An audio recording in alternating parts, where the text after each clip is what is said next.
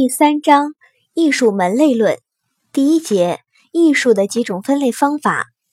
名词解释一级重点：一、实用艺术与人类的生活环境密切相关，是指实用功能与审美意识相结合的表现性空间艺术。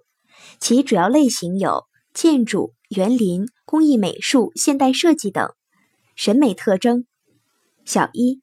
实用性与审美性。A，对于大多数实用艺术品来讲，实用是主要的，审美应当从属于实用，服务于实用。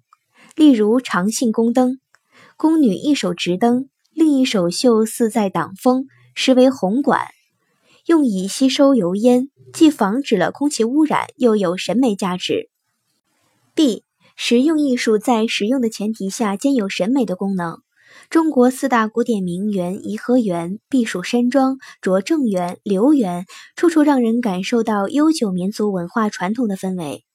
实用性是审美性的前提和基础，审美性反过来也可以增强实用性，二者相互促进，密不可分。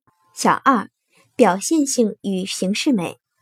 建筑艺术、园林艺术、工艺美术都需要表现出意味来，也就是要表现出艺术家的情感、风格和美学追求。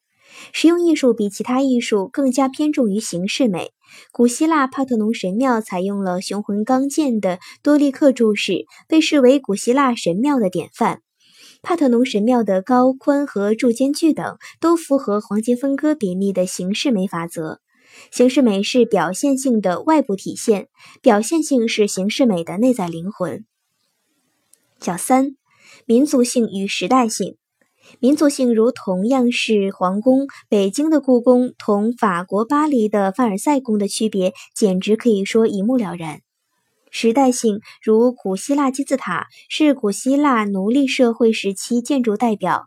哥特式教堂是西欧中世纪建筑代表，法国新古典主义建筑是欧美资产阶级革命时期建筑代表，德国包豪斯教社是现代建筑艺术开端。使用艺术的民族性和时代性二者有机的结合在一起。